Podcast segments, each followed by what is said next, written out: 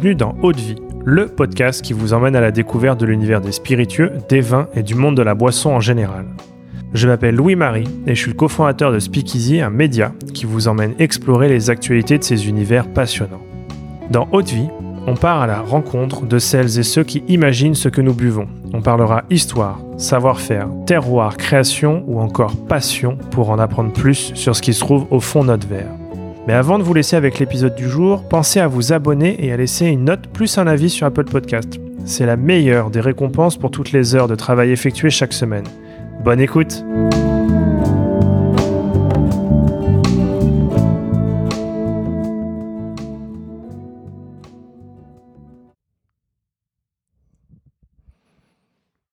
Parfait, allez, c'est parti. Euh, alors aujourd'hui, je suis avec euh, Benjamin Cuens, éditeur de whisky et fondateur de la maison qui porte son nom. Bonjour Benjamin. Bonjour Louis-Marie. Alors aujourd'hui, euh, l'idée, c'est un peu découvrir ton parcours, découvrir ton processus créatif, et puis un peu aussi ta, gamme de produits.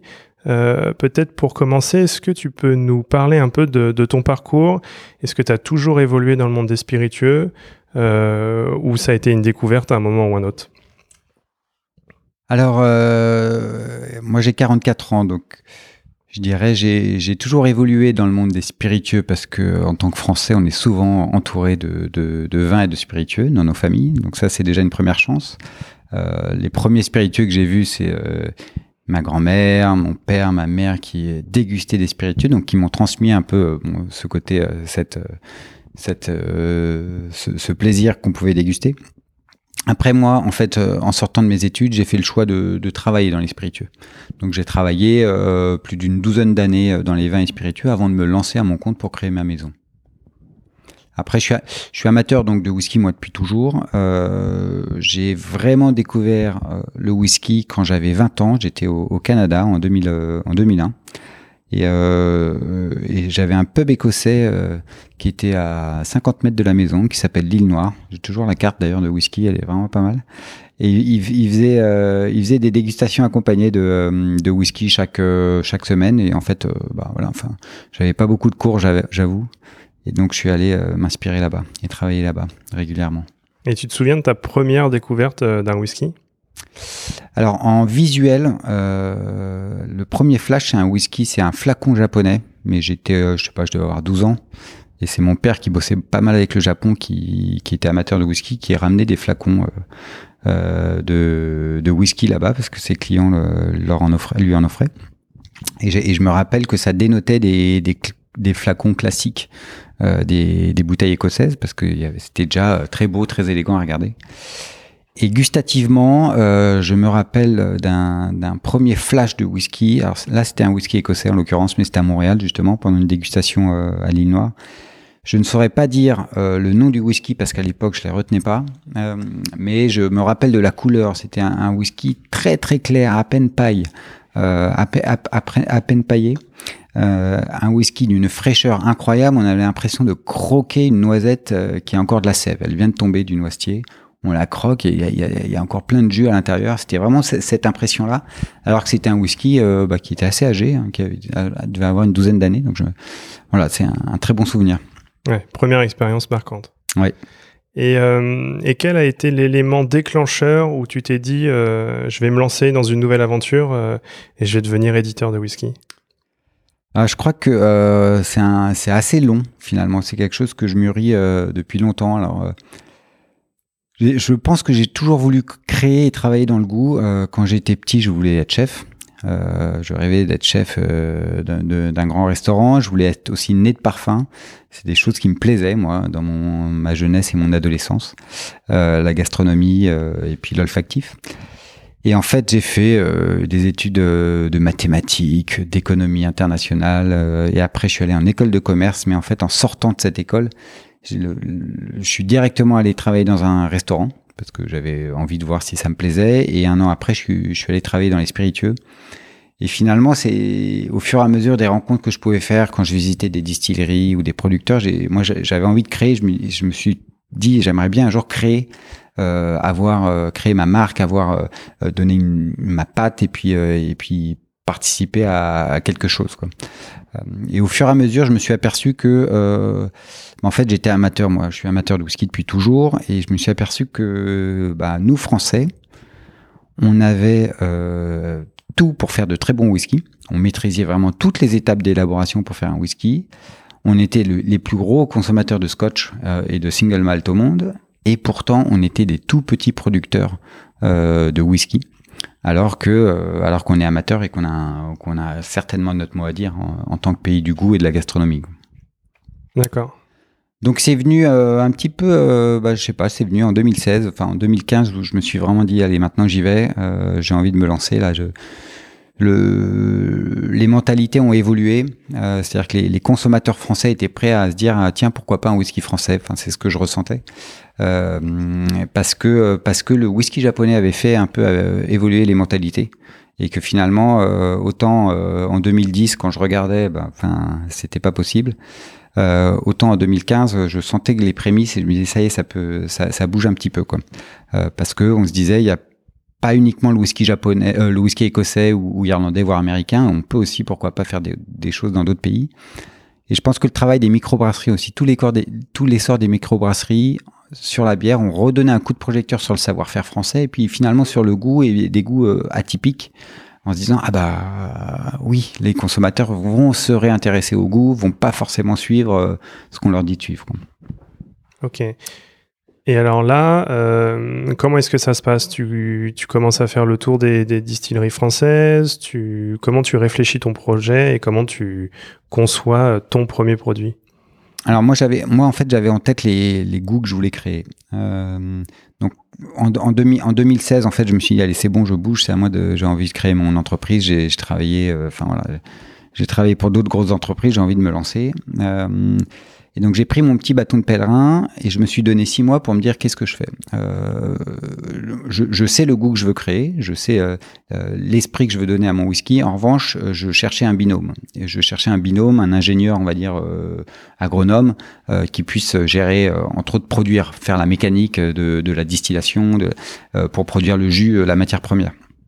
Et je me suis dit bon bah voilà, enfin moi j'ai trois manières de, me lancer. Soit un, j'achète une distillerie qui fait du whisky ou pas, mais pour faire du whisky en France, soit euh, euh, je m'associe à une distillerie déjà existante, euh, soit je pars from scratch et bah, je crée une distillerie où je vais travailler avec quelques partenaires. Donc j'ai fait un petit tour de France de distillerie pour bah, déjà goûter, me renseigner, voir ce qui existait déjà sur le marché, pour voir si je pouvais me diversifier en, en achetant des distilleries qui faisaient peut-être du fruit, qui distillaient du fruit mais pas de céréales. Et, et, je me suis vite aperçu en fait que euh, j'avais envie de créer des whiskies complètement différents, suivant les distilleries que je visitais, suivant les régions, parce que chaque région avait une patte, avait une manière de distiller. Euh, et je me suis dit, mais en fait, euh, moi j'ai envie de créer des whiskies complètement différents, suivant que je sois en Alsace, en Lorraine, en Charente, en Bretagne, en Bourgogne, euh, dans le sud, euh, en Isère ou ailleurs. Et je me suis dit, bah, plutôt que de m'ancrer dans un terroir et finalement soit de, racheter ou de, ou de créer une distillerie dans une région et, de, peut-être me limiter à un ou deux types de distillats, euh, bah, j'ai fait le choix, moi, de rester libre et de et de pas avoir de distillerie pour dire, bah, finalement, je vais essayer de travailler avec plusieurs partenaires et de travailler à l'envers. C'est-à-dire que je sais la recette que je veux que, que je veux créer, je sais euh, l'aromatique et puis euh, le, message que je veux faire passer à travers mon whisky. Euh, et plutôt que d'avoir un binôme, euh, on va dire euh, producteur enfin de, de distillat euh, et ben je vais je vais pas avoir de distillerie et ça va me permettre d'avoir peut-être 8 10 15 partenaires demain pour suivant le whisky que je veux créer bah, travailler avec l'un ou l'autre. D'accord. Et c'est là d'où vient la définition d'éditeur de whisky où finalement c'est toi qui viens imaginer une recette et trouver le ou les whisky euh, qui vont permettre de matérialiser euh, cette recette et, et de créer le, le produit que tu as en tête. Ouais, ouais, exactement. En fait, euh, mon travail, ne pas avoir de distillerie et, et, et produire un whisky, en fait, c'est un travail d'embouteilleur indépendant. Donc c'est un, c'est un nom, un, terme un peu technique, mais euh, et très, et qui fait pas rêver d'ailleurs, je trouve.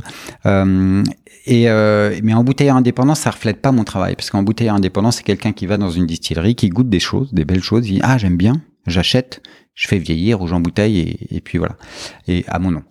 Moi, c'est différent parce que je, voulais. Alors déjà, quand je me suis lancé, je voulais répondre à la question si nous, les Français, on avait inventé le whisky, qu'est-ce qu'on aurait fait? Quelle direction on aurait prise? Et finalement, euh, mon inspiration, bah, c'est l'art de vivre français. Et c'est de se dire, euh, pour moi, l'art de vivre français, c'est de, m'inspirer dans, euh, notre manière de vivre, dans nos humeurs, dans nos climats, dans nos saisons, dans nos terroirs. Et, je trouve que le, terme éditeur reflète bien mon travail parce que mon point de départ, c'est pas la distillation. Mon point de départ, c'est l'écriture. L'écriture de la recette. Et donc, il y a, un petit lien comme ça. Euh, et, donc, je pense d'abord à, à, une recette. Et cette recette, euh, je vais essayer de détailler au maximum le nez, la bouche, la finale, le type de whisky que je veux créer je vais détailler vraiment l'aromatique. Euh, je vais, je vais aller dans le détail pour dire, ben tiens, je, je veux un, un, nez fruité, je veux que ça sente un fruit euh, du verger, plutôt un fruit jaune, euh, peut-être une poire, et la poire, ça serait une, poire grassane, et puis ça sera plutôt granuleuse, mais fraîche, pas, pas trop mûre. Enfin voilà, j'essaie de détailler au maximum tout ça. Et, et, de raconter un peu une histoire autour de mon whisky pour dire, ben moi, quand je le déguste, il faut qu'il m'emmène là. Quoi. donc c'est comme ça que je, que je pense mon whisky. et ce terme d'éditeur, bah, c'est donc à la fois l'écriture, et c'est aussi euh, le fait de créer une collection, puisque moi, j'ai mon, mon, mon, souhait, c'est de créer une collection de whisky qui répondent à différents moments de consommation, différentes humeurs ou différentes saisons. Euh, et, qui, et qui répondent à mon palais à moi, hein, euh, qui soit, c'est très personnel. Euh, donc c'est, c'est, c'est éditeur, ça répond donc à l'écriture, à créer une collection avec une ligne directrice qui est, qui est la mienne. Euh, et puis aussi, euh, c'est savoir s'entourer et, savoir trouver justement des partenaires qu'on sélectionne. Euh, donc c'est euh, aujourd'hui les huit distilleries partenaires avec qui je travaille en France que je sélectionne parce que bah déjà j'aime bien la qualité de leur jus. Je, j'estime vraiment, bah c'est des gens qui travaillent très bien, qui font des très belles choses qui se sont lancés il y a 20 ou 30 ans dans le whisky, euh, mais peut-être il y a 150 ans dans l'eau de vie de fruits, ou qui viennent de se lancer. Ça dépend un peu des partenaires que, que je peux rencontrer. Et puis après, il y a un travail aussi sur euh, donc la qualité de leur jus. C'est d'abord comme ça que je les que, que je les que, que je les approche.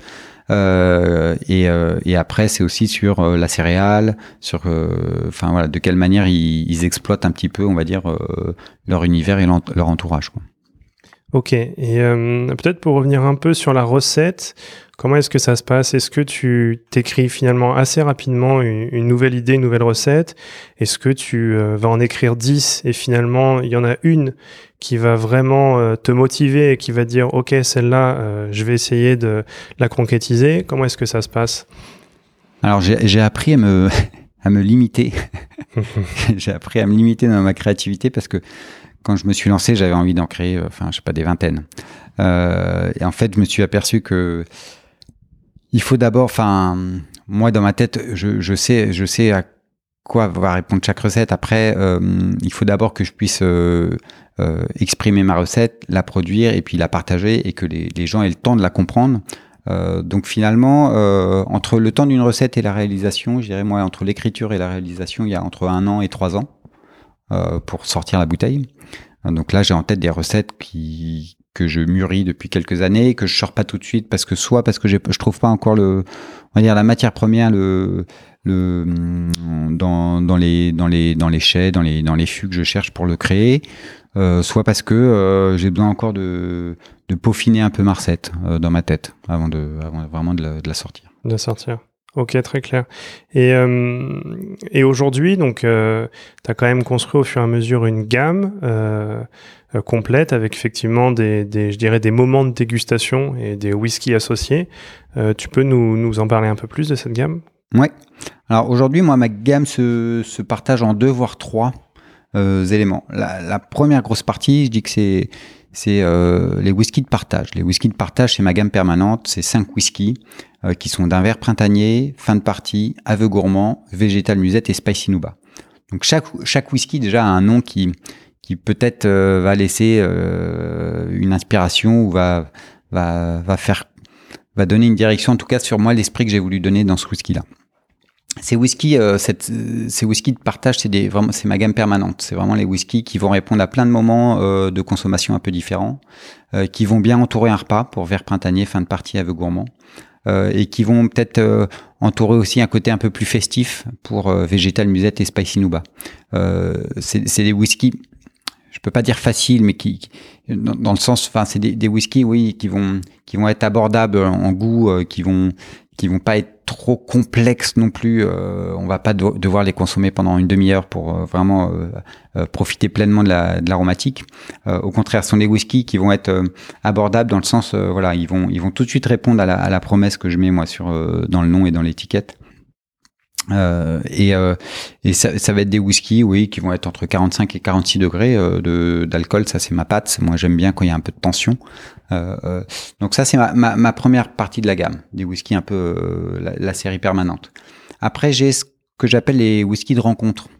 Les whiskies de rencontre sont des whiskies où finalement, je vais m'inspirer d'une rencontre et pas d'un moment de consommation ou d'une humeur pour créer mes whiskies. Et cette rencontre, ça va être bah, justement avec l'art de vivre français ou l'artisanat euh, qui me parle. Euh, et, quand je dis que ce sont des rencontres, c'est que c'est la rencontre qui va me donner envie de créer un whisky pour eux. Euh, le premier whisky de rencontre que j'ai créé d'ailleurs, c'est un, un whisky qui s'appelle le GIP. alors c'est que des séries limitées, les whisky de rencontre. le GIP, c'est le nom d'un chantier naval à Brest qui retape que des vieux bateaux en bois. Et c'est le plus grand chantier d'Europe qui retape des bateaux en bois.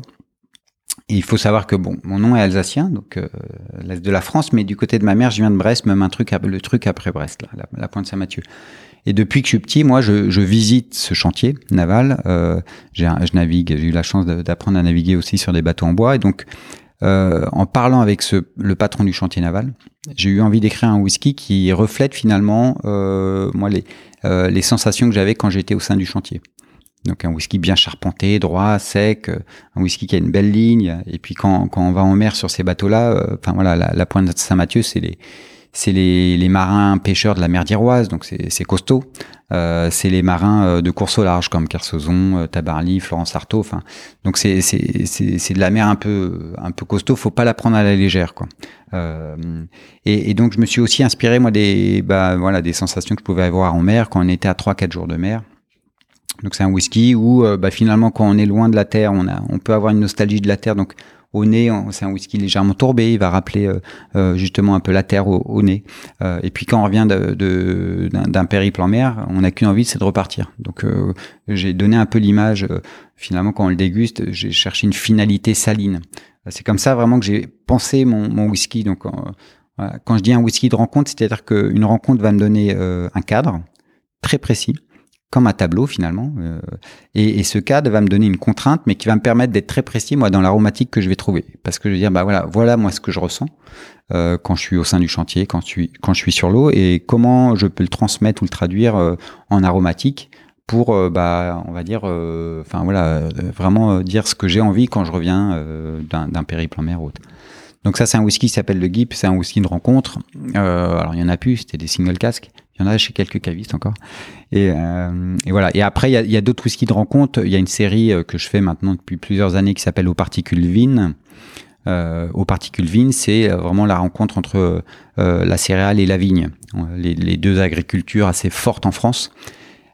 Et c'est un clin d'œil et ma manière à moi d'interpréter les affinages en fût de vin. Donc c'est que des affinages en fût de grand vin français. Et, et, l'idée, c'était de dire, bah voilà, c'est euh, euh, de, de, garder une empreinte du travail de, du vigneron et puis de, de, le prendre un peu dans, dans mon travail à moi, avec euh, l'image un peu de se dire, bah le chic à la française, ça serait d'avoir un repas avec un type de vin et de terminer ce repas avec une note maltée qui rappellerait le vin qu'on a eu à table et de vraiment de créer cette continuité gustative euh, assez sympa. Euh. Là, là c'est vraiment des whiskies contemplatifs. C'est vraiment des whiskies où on se pose, euh, on est, on, va le prendre pour soi ou on va le prendre à deux, on va regarder les étoiles. Donc ça c'est ma gamme un peu euh, whisky de rencontre. J'en ai d'autres. Hein. Euh, il y en a un que j'ai écrit avec un grand compositeur de musique français qui est fan de whisky. On s'est rencontré via son caviste. Euh, un whisky qui s'appelle Inouï Melody. Il m'en reste encore un petit peu. Je vais, euh, le, sortir un peu comme ça. On devait le sortir en 2020 et finalement avec tous les événements, on l'a pas sorti tout de suite. Donc de temps en temps, je le ressors un petit peu comme ça. Euh, voilà. Puis il y a d'autres whiskies de rencontre en cours. En cours.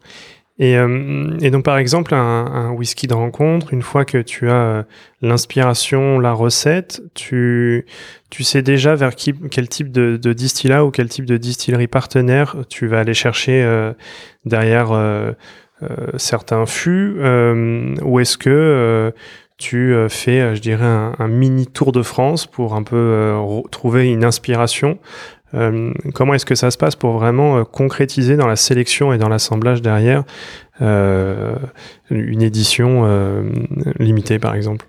Alors, oui, en fait, j'ai rapidement une idée de la distillerie vers laquelle je vais me tourner. Pourquoi? Parce que, par exemple, le GIP, c'est un chantier naval de breton qui est à Brest. Enfin, forcément, j'allais choisir une distillerie en Bretagne. Donc euh, là, mhm. je suis allé chez la, la distillerie Varenheim qui fait armorique, euh, et puis voilà, j'ai travaillé pour, pour trouver euh, le whisky qu'il me fallait. Euh, Inouï Mélodie, il faut savoir que le compositeur est d'origine lorraine et alsacienne. Forcément, je suis allé vers l'est. après, je suis allé chercher un fût particulier pour voilà faire un affinage, pour aller chercher voilà pour travailler l'aromatique. Aux particules vines, euh, finalement, c'est là où je, je, laisse un peu court parce que je j'achète des. Là, c'est le vigneron que je vais, je vais voir. C'est vraiment un travail sur le fût. Euh, j'aime bien le fût, j'aime bien le vin. Je me dis tiens, là, il y a un petit truc à faire. Bah, je vais envoyer différents fûts dans différentes euh, distilleries. Et suivant la maturité du fût, bah, je vais sortir euh, voilà ceux aux particules vines pour cette année. Donc ça dépend un petit peu. Ok, d'accord. Et tu travailles aussi autour d'expérimentation. Tu as notamment euh, euh, descendu des, bouteilles et des fûts euh, en mer, au fond de l'eau. Tu peux un peu nous parler de cette expérience qui fait un peu rêver? Là on, ouvre, on se pose dans une bibliothèque, on ouvre Jules Verne. Bah, c'est la, c'est la, c'est la troisième, le, le troisième, la troisième catégorie de mes whiskies. J'ai dit que j'avais trois, trois, trois séries, on va dire. Ça, c'est plus le whisky un peu qui fait voyager. Je dis que ce sont des whiskies de gastronomie. Euh, c'est mon côté, c'est un peu ma danseuse parce que c'est aussi ma R&D. quoi. C'est vraiment de la recherche euh, pour voir euh, comment on peut travailler différemment l'affinage et puis l'assemblage. Euh, et donc en fait, euh, pour la petite histoire, moi il y a quelques années, alors je sais plus s'il y a 4 ou 5 ans maintenant, euh, on a, j'ai des Bretons qui sont venus me voir à Brest, qui m'ont dit, on fait vieillir du vin et du champagne sous la mer au large de Ouessant à 60 mètres sous la mer et euh, on aimerait bien essayer avec le whisky. Est-ce que ça vous intéresse? Ça s'est jamais fait dans le monde à notre connaissance. Euh. Et donc, euh, et on est sûr qu'il peut y avoir un impact. Alors moi, j'étais très très dubitatif parce que bah, pour moi, le whisky, ça bouge pas en bouteille. Donc, je leur ai dit, ça m'intéresse parce que je suis curieux. Je veux, je veux pas, voilà. Je, moi, mon, travail, c'est de dénicher, c'est de comprendre, c'est de créer. Donc, ça m'intéresse de tester. Donc, ça m'intéresse de tester, de mettre des bouteilles sous la mer. Donc c'est ce que je fais maintenant depuis 4 ou 5 ans. Et euh, mais ça m'intéresse aussi euh, après de mettre des fûts sous la mer parce que je veux, je autant sur, les bouteilles j'attends de voir leurs résultats, autant sur le fût je suis sûr qu'il peut y avoir un impact après à voir si ça fonctionne ou pas. Et donc on a fait ces essais là euh, et en fait j'ai mis trois types de distillats différents sous la mer, à moins 20 mètres et à moins 60 mètres. Donc c'est des concessions avec le littoral, hein, on peut on, on peut pas faire ça n'importe comment. Donc on a, je travaille avec une entreprise justement où on a des concessions euh, spécifiques. Et, à ma grande surprise, euh, quand on a sorti les bouteilles de l'eau, donc c'est des bouteilles qui, contiennent du whisky, hein, euh, quand on les met sous l'eau mer, et ben à ma grande surprise, il y avait un impact. Il y avait un impact gustatif mais réel, et il y avait un impact sur la texture, sachant qu'on met ces bouteilles-là quasi un an sous la mer. Hein. Et en fait, euh, c'est un endroit où euh, bah, déjà il y, a un, marnage assez important, donc il y a une différence entre la haute et la basse mer euh, assez important. C'est l'océan Atlantique, donc c'est brassé. Et en fait, il y, avait un, petit échange qui, se faisait, comme un phénomène d'osmose en fait, qui se passe à travers une paroi. Donc c'est pas à travers le verre, évidemment, mais c'est à travers, euh, c'est des bouteilles qui sont cirées avec des bouchons en liège. Euh, et ben malgré tout, en fait, avec la pression, il y a un échange, un micro-échange qui se fait sur certaines bouteilles. Et donc là, je me suis dit, eh, c'est fou. Alors chaque bouteille était un peu unique. Euh, elles avaient toutes un peu leur particularité gustative. Et je me suis dit, c'est génial, ça me fait voyager. Alors pour moi, je sortais un peu de l'univers du whisky très classique.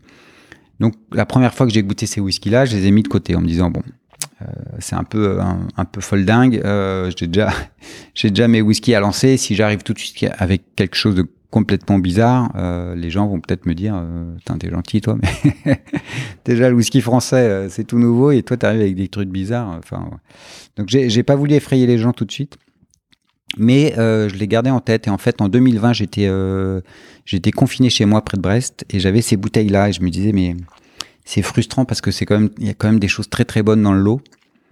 Et en fait, je me suis vite dit que euh, bah, fallait que je fasse mon travail. Et mon travail, je dis que pour créer mes whiskies, mon travail, c'est, je concentre mon travail sur la dernière étape pour faire un whisky, qui est l'assemblage. Et, l'assemblage, c'est vraiment euh, juste avant de mettre en bouteille, c'est là où on va bah, assembler différents types de fûts pour trouver l'équilibre de goût qu'on veut dans, dans, notre recette. Et moi, et moi, je concentre mon travail là-dessus parce que pour moi, c'est la pâte finale. C'est comme finalement un chef euh, qui va aller euh, sélectionner son meilleur producteur de fruits, de légumes, de poissons, et puis après qui va faire sa cuisine. ou c'est comme un nez de parfum, pareil, qui va sélectionner ses aromatiques et qui va les, les assembler pour trouver son équilibre. Bah, moi, c'est pareil. Et je me suis dit, bah, en fait, c'est ça que je dois faire sur euh, le les bouteilles vieillies sous la mer. Je vais les ouvrir toutes. Je vais les sélectionner, les trier par aromatique. Et ensuite, je vais refaire un assemblage qui va me plaire et qui va répondre à ce que je peux euh, avoir envie de, de partager. Et quand cet assemblage est fini, je le remets en bouteille. Alors je bouge. Bon, c'est des bouteilles qui sont assez jolies parce que on est vraiment euh, dans 20 milieux sous les mers. On a des coquillages qui sont euh, de la faune et de la flore qui sont euh, tout de suite agrippés à la bouteille. Enfin, j'ai essayé de faire une, une, étiquette justement qui m'emmenait moi dans cet univers un peu Jules Vernesque. Donc, donc voilà. Et, et, je dis que c'est un whisky de gastronomie parce que c'est un whisky que j'ai pensé. C'est pas un whisky à déguster pur. C'est vraiment un whisky. Sinon, il, est presque écœurant. C'est un whisky pour moi qui doit être dégusté avec des huîtres ça, c'est d'une manière la plus pure possible, ou alors avec euh, avec des fruits de mer. Enfin voilà. Euh, et, et c'est un, un whisky qui vous emmène ailleurs. Alors je, je détaille pas l'aromatique parce que j'aime bien laisser la surprise. Euh, de prime abord, on pourrait croire que c'est du marketing, mais en fait, euh, enfin, je, je l'aurais pas sorti si c'était du marketing. Alors oui, c'est très beau, et tant mieux. Hein, il faut aussi que ça soit beau, sinon, euh, sinon, enfin, ça rajoute un truc. mais c'est surtout qu'il y, a, une expérience et une, joie gastronomique qui est top à vivre. Et c'est vrai qu'on a vu que que tes, produits sont quand même sur des très belles tables françaises. Euh, qu'est-ce qui intéresse euh, les chefs ou les sommeliers euh, sur ta gamme de produits? Qu'est-ce qui, vers quoi ils vont en premier? Est-ce que c'est vers la gamme permanence Est-ce que c'est vers l'expérimentation? Qu'est-ce qui résonne un peu en eux dans ton univers? Je crois qu'ils aiment bien mon approche d'éditeur de whisky français, avec avec cet esprit de d'essayer de transmettre une sensation et une aromatique et puis un voyage. Euh, donc euh, c'est le premier point. Euh, après, donc ils aiment bien mon univers. Après, ils aiment bien leur première leur première approche, c'est la gamme permanente. Pourquoi? Parce que c'est des whiskies qui vont qui, arrivent à très très bien imaginer pour entourer leur repas. Euh, vers printanier va très bien annoncer le repas. Euh, et, fin de partie est parfait pour finir un repas, voire pour relancer un repas pendant le repas. donc, donc, enfin voilà, ça ils arrivent bien à l'utiliser. Et puis après, bah, ils aiment bien les aux particules vines parce que c'est souvent des vins qu'ils ont à table, donc ils trouvent ça assez sympathique pour les vraiment leurs, clients qui sont sur des, des d'après dîner. Euh, et puis le whisky euh, de gastronomie, ça, enfin, ils, disent non mais on n'a jamais goûté ça, on voyage ailleurs, c'est génial. Euh, et, et j'ai quelques tables en effet qui commencent à le proposer en accord et c'est, enfin voilà, enfin il y a, y, a, y a vraiment un goût qui plaît. donc ça, c'était le but, c'est un whisky à partager, c'est un whisky. alors il y en a très peu parce que parce que j'ai beaucoup de pertes euh, sur ce whisky-là. Hein. Quand je mets 800 bouteilles à la mer, euh, finalement, euh, je peux en faire que moins de 400 pour, le moment, parce que j'ai beaucoup de, bouteilles qui résistent pas à la pression ou dont l'aromatique fonctionne pas. Donc voilà, donc j'ai beaucoup de tri à faire. Mais ça permet de faire bah, un, whisky un peu de célébration aussi et, et de joie quoi. superbe. Et en dehors donc des restaurants, on peut retrouver tes whiskies chez les cavistes Ouais, moi je suis très diffusé chez les cavistes indépendants. Donc euh, je, je sais pas, je dois avoir 600, 800, 800 cavistes en France. Euh, dans les restaurants, euh, tu l'as dit tout à l'heure, et puis après bah, sur mon site internet évidemment aujourd'hui il faut il faut être disponible un peu pour répondre un peu à la manière à la manière dont on consomme. Ok super. Bah écoute génial, c'était vraiment très très intéressant. J'ai encore peut-être quelques petites questions pour clôturer cet échange. Euh, en dehors du whisky, quel est ton spiritueux préféré? L'eau de vie de fruits. Et une en particulier? Ah, je vais en citer plusieurs. euh, bah, mon, nom, mon nom va me trahir, mais bon, euh, QN c'est alsacien, donc forcément, moi, L'eau de vie, l'eau de vie d'Alsace, euh, ça me plaît beaucoup. C'est les, les, premières eaux de vie de fruits que j'ai que j'ai dégustées. Euh, donc voilà. Donc en ce moment, je dirais si je devais déguster là aujourd'hui une eau de vie de fruits, je crois que j'irais vers un mar de Gewürz. Euh, ensuite, euh, bah, j'ai un, là, j'aime bien quand j'ai un peu de gourmandise, je vais aller chercher un Calvados. Et puis, euh, quand j'ai besoin de, on va dire de d'une amplitude un peu plus, voilà, qui, qui, me fait voyager, je vais aller soit en cognac, soit en armagnac. Super. Comme ça, comme ça les, tout le monde est content. Pas de jaloux. Et, euh, et ta plus grande claque de dégustation? En spiritueux ou en vin? En spiritueux. Hmm, c'est dur ça de trouver ça. Euh, bah, j'irais peut-être euh, whisky de Profondis si je devais citer le mien. Enfin, parce que j'ai été surpris par. Euh, enfin voilà, je m'attendais pas à ça. Après, bah, peut-être le whisky, euh, le premier whisky là dont je parlais au début, là, le, whisky écossais, donc je connais pas le nom. Euh, mais où il y a eu, où, voilà, qui, qui, qui, était tellement à part de, de, de des whiskies classiques qu'on pouvait goûter que voilà, on avait cette noisette fraîche. Euh. Vraiment, c'est, je, c'était ma Madeleine de Proust. Je me voyais moi dans, dans le Berry euh, ramasser des, des, noisettes qui, étaient tombées et je, je, je sentais cette sève encore présente dans la noisette. Bah là, c'était pareil dans le whisky. Donc, un vrai souvenir. Mm. Ok. Et, euh, et peut-être pour terminer, euh, dans toute cette aventure là que tu mènes depuis plusieurs années, euh, de quoi es-tu le plus fier?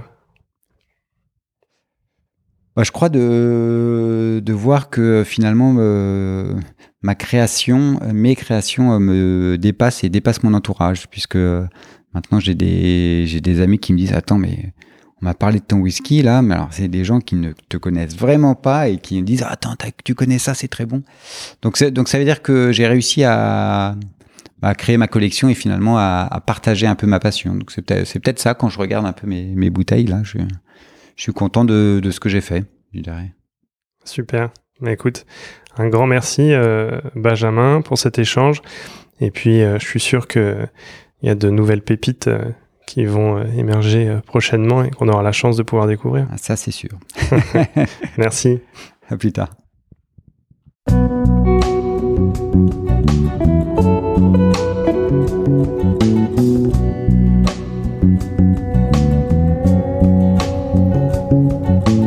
Haute vie, c'est terminé pour aujourd'hui. Enfin presque. Si vous avez aimé cet épisode, pensez à noter Haute Vie 5 étoiles sur Apple Podcast avec un petit commentaire pour nous encourager. C'est ce qui nous aide à gagner en visibilité et nous encourage à produire toujours plus d'épisodes. Enfin, si vous souhaitez en apprendre plus sur l'univers des vins, des spiritueux et du monde de la boisson en général, rejoignez-nous sur Speakeasy, le lien est dans la description. Merci encore et à la semaine prochaine.